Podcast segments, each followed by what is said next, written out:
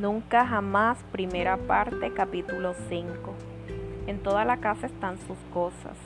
Las hemos ido levantando de a poco con los días.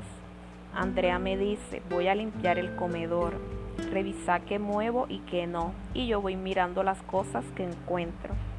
Junto sus lápices y la veo corrigiendo los libros de desparramados con marcadores, un pedazo de papel, un hilo, una lanita, la etiqueta de un té, un envoltorio. Mamá leía en todos lados, en la cama, en el sillón del comedor, de pie cocinando, hasta llevaba el libro al baño. Dentro de los libros dejaba anotaciones y marcas, mensajes para ella o para el que leyera después. La casa está llena de huellitas, no sé qué voy a hacer cuando no queden más. Ahora Margarita me sigue todo el día, es demasiado insoportable. Tengo que ir con ella hasta hacer pis. Se mete conmigo a la bañera. Está convertida en un bebé. Quiere que le haga upa, que camine con ella, que le haga dormir.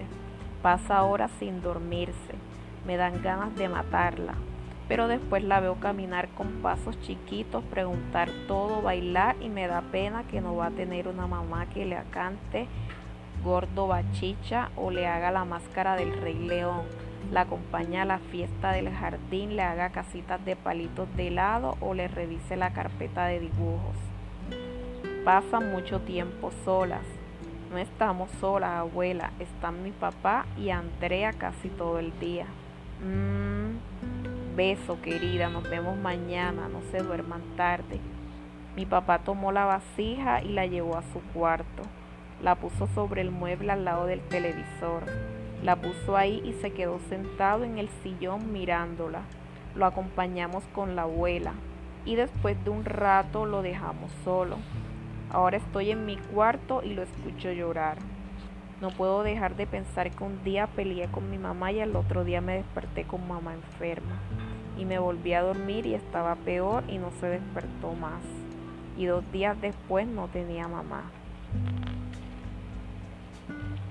Dos clases de gimnasia y no tenía mamá. Dos clases de inglés y no tenía mamá.